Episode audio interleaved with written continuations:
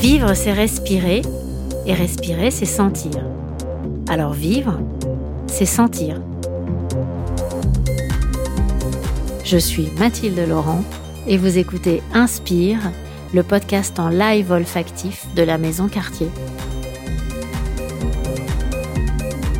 Avec ce podcast, je souhaite offrir à chacun un moment initiatique, sentir avec une parfumeur dans son laboratoire les parfums qu'elle a créés et explorer le pouvoir tant méconnu de l'olfaction en compagnie d'invités que j'ai choisis à l'instinct pour découvrir L'heure perdue, une de mes parures invisibles.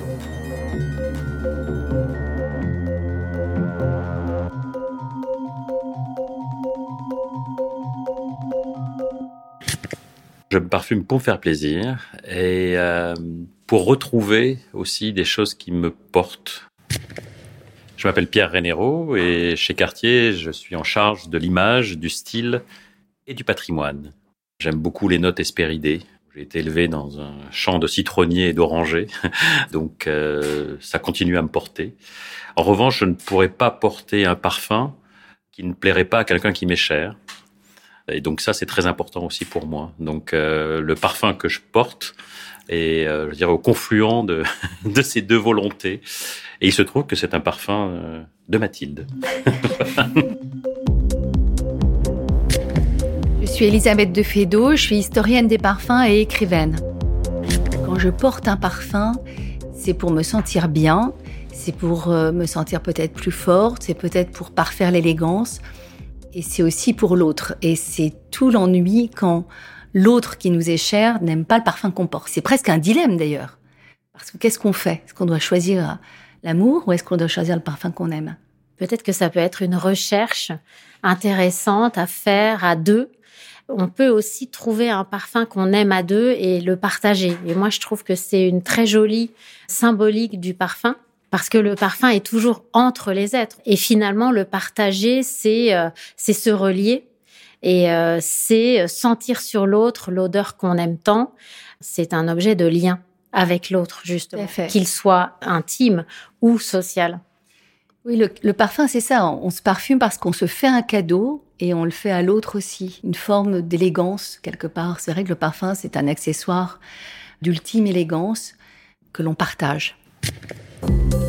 Alors, je, me parfume. Pourquoi? Je pense plus quelque part pour peut-être prendre un peu en confiance aussi, peut-être pour se sentir bien. Je pense clairement pour moi, en tout cas. Bonjour, je suis François Perret, je suis le chef pâtissier du Ritz à Paris. Le parfum, il y a ceux qui le mettent peut-être pour les autres. Euh, moi, personnellement, c'est quelque chose vraiment que je prends pour moi. Quoi. De personnel. C'est personnel. Et quel genre de notes? Est-ce que c'est des notes euh, justement qui ont rapport avec votre métier ou pas du tout? Pas du tout. Non, on est plutôt sur des notes, euh, je dirais, un petit peu tourbées, un petit peu fumées, un petit peu... voilà. Ça dépend aussi du moment, si c'est l'été, l'hiver. c'est mais c'est quelque chose que je, oui, j'aime bien, j'aime bien parfumer.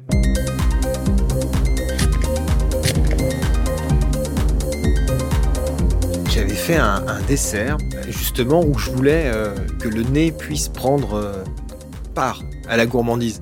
Donc c'était un tourbillon de chocolat avec à l'intérieur un parfait glacé. Donc ça, je le posais sur l'assiette chaude. Je venais mettre une sauce au chocolat chaude sur l'assiette et je rajoutais une poudre de poivre et sel Mmh. avec une poudre de, de gruet de cacao torréfié. Et je clochais.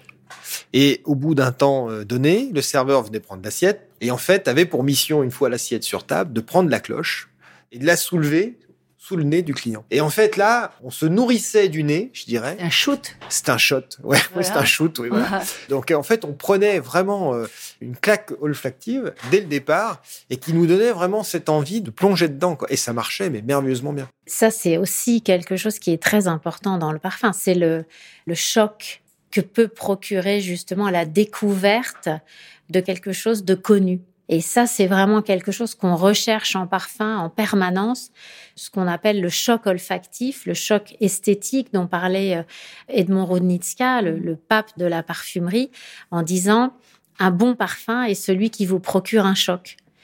Donc un bon dessert est probablement aussi celui qui vous procure un choc esthétique. Et un bon bijou, un bijou Mm. qu'on va aimer, c'est aussi un bijou qui est à la fois inattendu et en même temps justement familier. Je crois que ça résume bien la manière dont on le choisit, le dessert, comment on le reçoit et le parfum, comment il va nous marquer. Il y a un choc esthétique, positif, fondateur, comme un coup de foudre en fait, qui réunit, je trouve, les, les trois euh, métiers.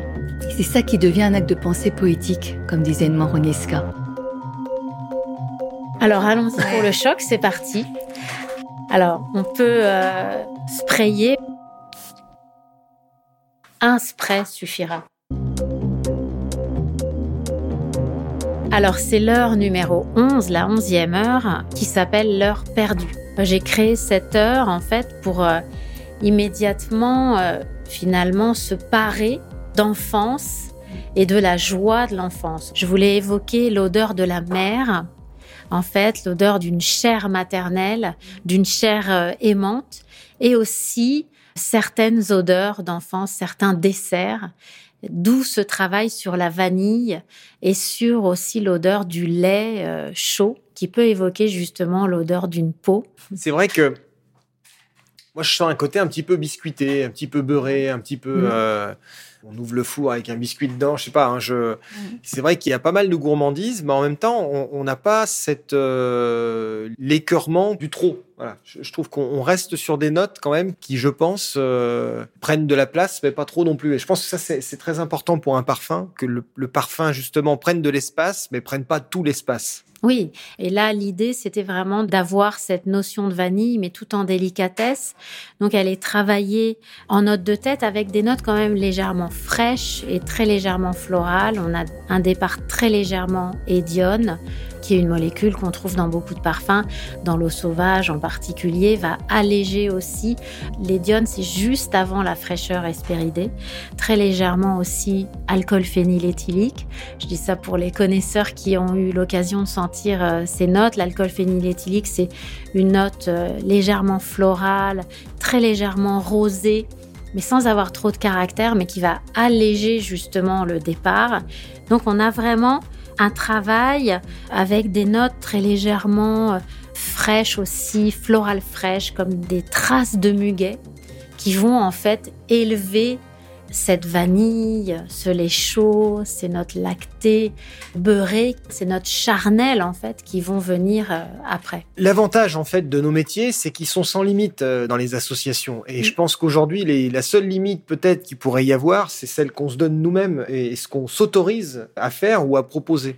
Et c'est ça que je trouve d'ailleurs euh, exceptionnel dans mon métier, mais également dans le tien, parce que il y a une telle multitude de compositions, et c'est ça qui est complètement fou. J'arrive presque à, à texturer l'odeur en fait. Euh, Dans la narine, on, on a un côté un peu poudré, texturé peut-être Ah oui. même du, du Tout parfum. à fait, c'est c'est vraiment quelque chose de recherché. D'ailleurs, en parfumerie, les notes poudrées sont très importantes. C'est vraiment une famille dans laquelle on va retrouver des notes irisées, des notes violettes, justement des notes vanillées, balsamiques. Bon, voilà, chacune aura une euh, présence de poudre plus ou moins importante. Pour moi, ces parfums résonnent de différentes manières. D'abord, Mathilde parlait d'équilibre.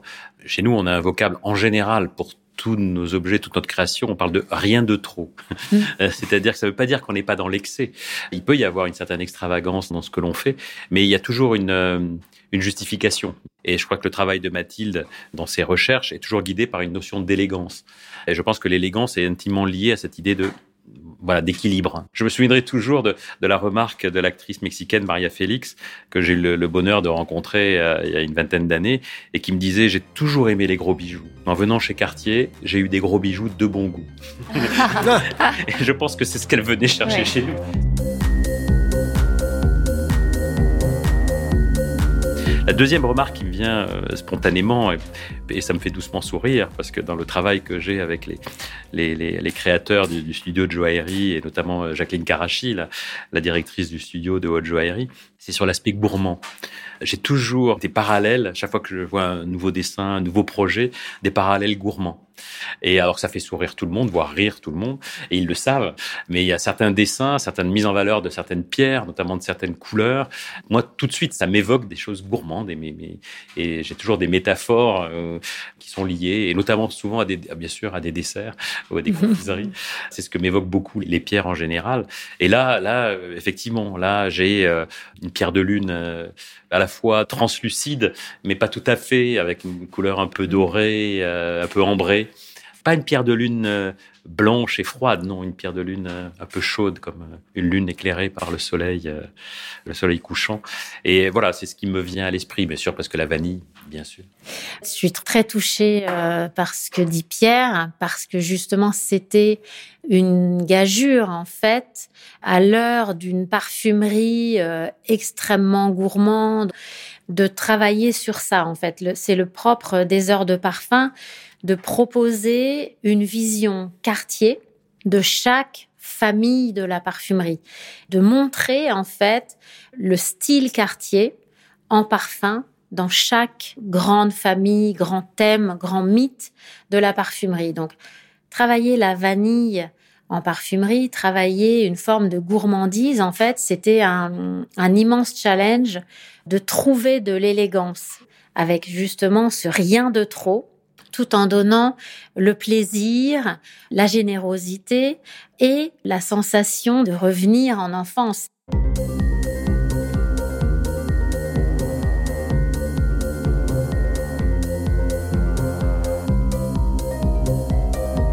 Quand je sens euh, cette heure, cette onzième heure, je voyage dans l'histoire. Je suis avec la reine de Saba qui est arrivée euh, pour rencontrer le roi de Salomon avec ces hum, caravanes chargées de pierreries, de joyaux, mais aussi de parfums, d'épices.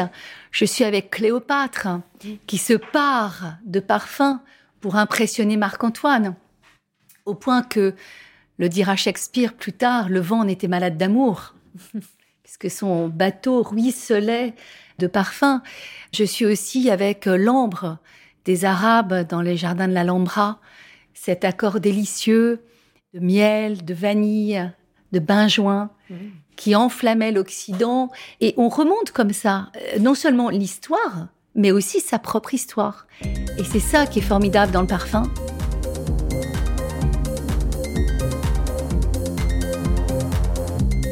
La onzième heure, elle m'évoque très précisément dans mon enfance euh, ce qu'on appelait le lait de poule. Je ne sais pas si vous avez connu ça.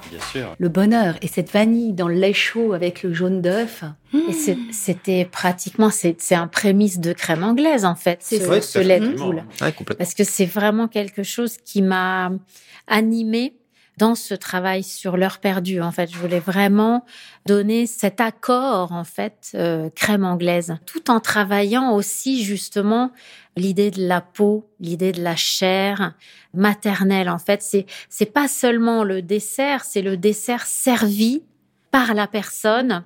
Donc c'est pas seulement l'enfant qui mange un dessert plaisant, c'est l'enfant qui mange un quelque chose qui a été offert par quelqu'un qui donne de l'amour en fait. Donc pour moi, c'était très important que dans cette heure perdue, il y ait cet amour en fait qui allait avec ces moments de dégustation.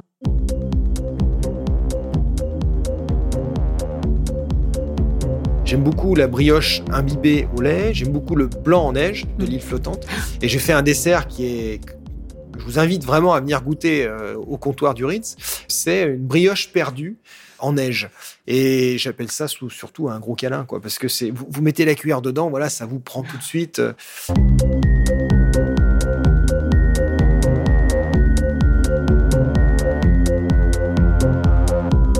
Aujourd'hui, la, pâtisserie, c'est un art qui est très éphémère. C'est-à-dire qu'on le mange, bien mm. sûr, et on se souvient, par contre. Comme la Madeleine de C'est là où j'allais en arriver, en fait. C'est qu'aujourd'hui, le lien qui pourrait y avoir entre nous, et qui est là, c'est évident d'ailleurs, c'est le côté euh, souvenir et moment, que ça fige mm. dans le temps.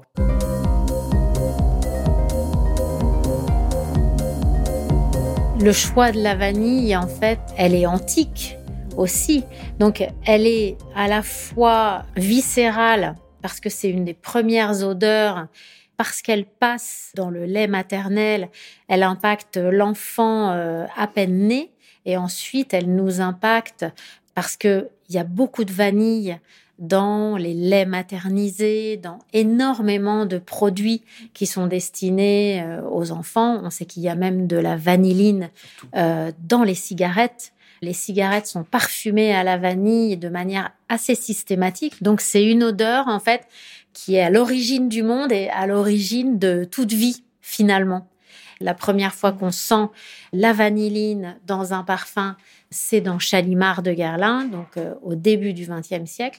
Et donc moi, je voulais absolument prendre cet ingrédient universel, faire acte d'hyper facilité et de sans gêne en allant euh, travailler la vanille en sachant que ça plairait à tout le monde et justement de montrer que c'était une vanille d'innovation et que justement quand on porte euh, l'heure perdue, la onzième heure, on se part d'audace créative.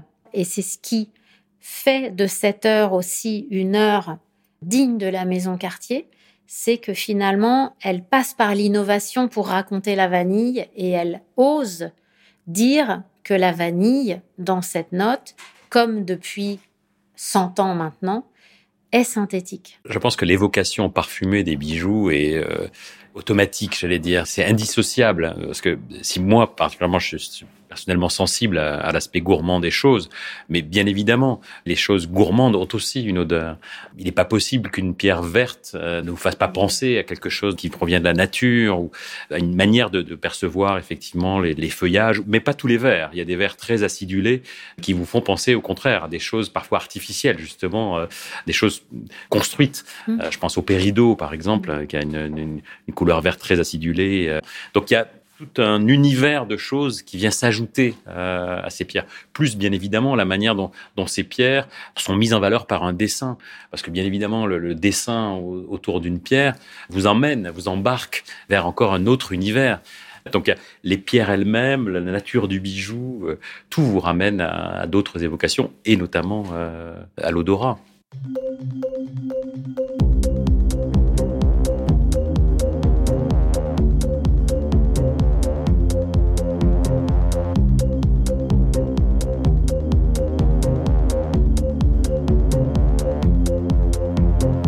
Reprend la mouillette, voilà, on a évolué, on est encore plus doux.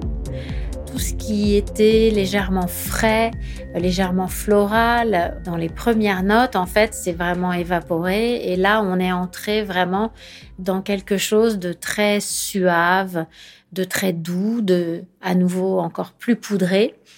On est toujours dans la délicatesse. En fait, on n'est pas plus écœurant, heureusement, parce que j'ai utilisé des notes poudrées, des notes irisées, des notes légèrement ambrées, comme l'ambroxan, célèbre molécule de parfumerie, une très légère trace d'isobutylquinoléine, qui est aussi une molécule absolument historique magnifique de parfumerie qui est absolument oubliée aujourd'hui, qui fait très peur, je pense, euh, aux jeunes parfumeurs parce qu'elle est, elle, elle sent euh, des notes très cuites, presque calcinées.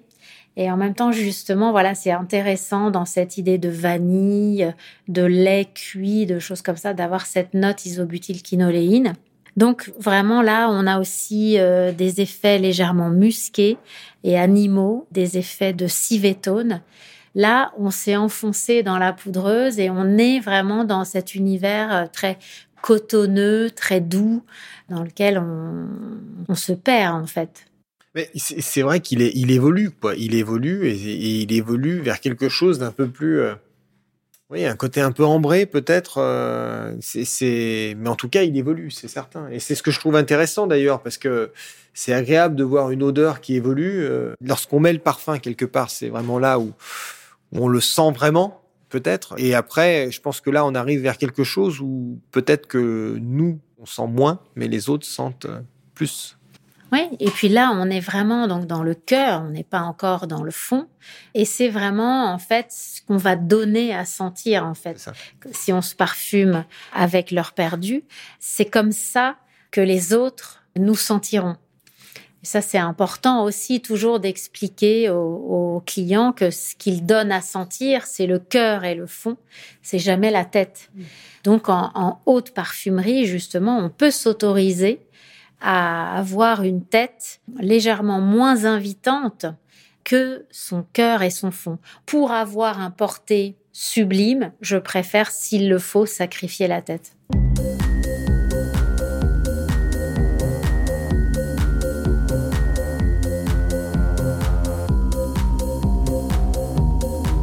ça me frappe euh, quand je le sens maintenant dans cette note de cœur, c'est que c'est une, c'est pas un parfum de vanille, c'est le parfum d'une idée de vanille. Mm. Que je n'arrive pas à percevoir si c'est par exemple une vanille de Madagascar ou, de, Tahiti. C'est ni l'une ni l'autre. C'est une idée de vanille.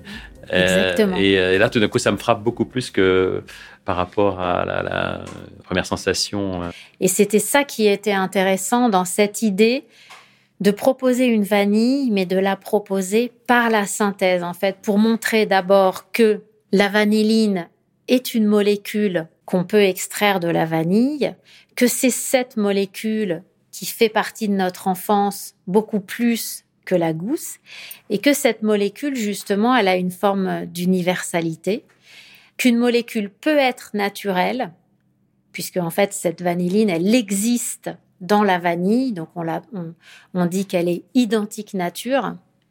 En revanche, il existe une autre molécule qui s'appelle l'éthylvanilline, qui, elle, n'existe pas dans la nature, bien qu'elle ait une odeur de vanille absolument sublimissime. Quand j'entends euh, Mathilde parler de son travail, euh, ça touche effectivement le côté démiurgique du parfumeur, c'est-à-dire qu'il va reconstituer des odeurs qui sont, je dirais, presque plus vraies que nature, mais en passant par tous les artifices, un peu comme le joaillier aussi. Et moi aussi, je trouve que dans ta démarche, tu as celle du maître parfumeur, c'est-à-dire que tu te mets au service du parfum et de celui ou celle qui va le porter, en privilégiant justement cette note de cœur qui est palpitante, et c'est cette note de fond qui va donner ce qu'on appelle le sillage et qui est tellement français aussi. C'est quasiment un mot qu'on n'arrive pas à traduire dans d'autres mmh. langues. Et ça, c'est très beau, c'est très noble, parce que aujourd'hui, on a tendance à trop travailler la note de tête, qu'on appelle aussi la note d'achat, pour que finalement les gens achètent, soient séduits au premier coup de nez, quoi, et après soient déçus parce que ce qu'ils ont sur la peau ne correspond pas du tout à ce qu'ils ont senti dans la parfumerie. Et ça, je trouve que cette tromperie, elle n'est pas digne. Et quand on est dans de la haute joaillerie, de la haute parfumerie, comme ce que tu fais, notamment avec les heures de quartier, il y a cette noblesse du travail de l'artisan, du maître parfumeur, de l'artiste aussi, qui est dans la vérité ultime de révéler la matière et aussi la personne qui va euh, porter, en fait, comme une parure invisible, mais ce travail. Et ça, je trouve que c'est vraiment noble et beau.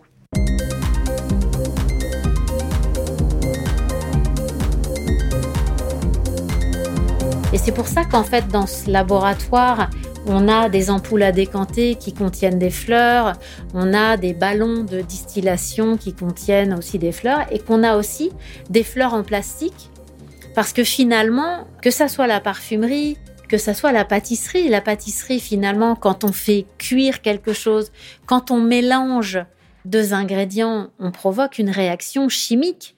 Toute transformation humaine, finalement, aboutit à quelque chose qui n'est plus la nature. Donc ensuite, utiliser des molécules qu'on trouve dans la nature, au bout du compte, quand on met du sucre dans un gâteau, on est quand même en train de mettre du glucose à l'état pur et le glucose à l'état pur n'existe pas dans la nature. Donc pour moi, finalement, cette frontière entre nature et molécules, euh, la cuisine moléculaire, c'est toujours de la cuisine, euh, voilà.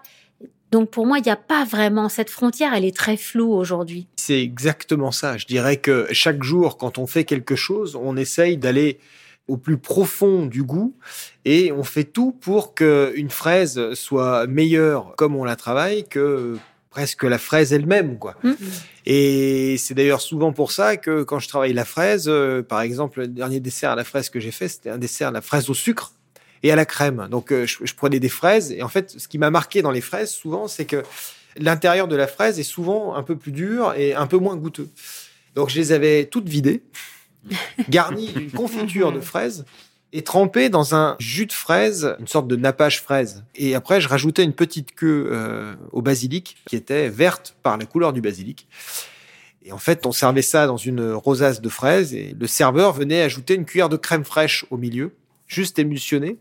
Et je faisais rajouter du sucre cassonade par le serveur. Et je trouvais ce pied de nez assez intéressant, là où aujourd'hui on parle toujours d'équilibre, de trop de sucre. Moi, je parle toujours de juste sucre. Je pense qu'aujourd'hui, le, le, le, sucre, il doit être présent. Euh, et c'est justement encore plus drôle de pouvoir en ajouter. Ça veut dire que le dessert a vraiment été parfaitement équilibré pour qu'on puisse se permettre justement d'ajouter encore ce sucre devant le client. Pour qu'on puisse avoir ce grain de sucre qui mmh. craque quand mmh. on mange cette fraise. Donc on a ce, cette fraise juteuse et ce sucre qui croque dans la bouche avec cette crème onctueuse. Elle est sublimée par l'homme. Et d'ailleurs, le, le, parfumeur de Marie-Antoinette, qui s'appelait Jean-Louis Fargeon, fin du XVIIIe siècle, il a écrit dans son traité la nature, si belle soit-elle, ne peut nous donner que ce qu'elle a. C'est dans la chimie que viendront le plus grand progrès de la parfumerie. Et on est à la fin du XVIIIe siècle. Eh C'était un ami de Lavoisier. Il avait tout compris. Mmh. Finalement, du rôle du parfumeur et de ce débat naturel, artificiel, qui n'est pas un débat, finalement.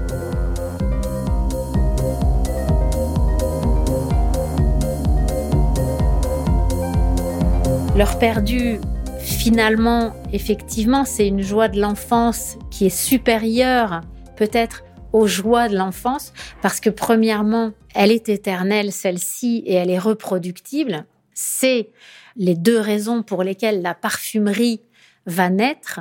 C'est rendre éternel une émotion, un souvenir olfactif et le rendre reproductible. Grâce à la parfumerie, on rend une émotion pérenne qui rejoint aussi voilà la joaillerie, les diamants sont éternels euh, et finalement la parfumerie a ce point commun avec la joaillerie de courir après l'éternité et d'offrir une forme d'éternité à l'homme. Donc pour moi, c'est une joie qui va pouvoir en fait rappeler celle qu'on aurait voulu pouvoir avoir pour l'éternité. Elle est supérieure en cela, peut-être pas en plaisir, j'aurais pas cette prétention, mais en tout cas en éternité.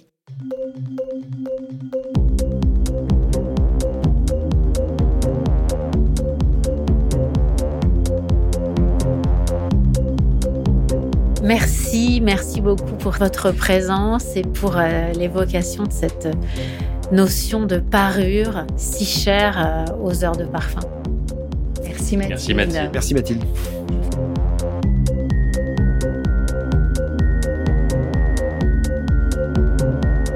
Vous avez écouté Inspire, le podcast en live olfactif de la maison Cartier.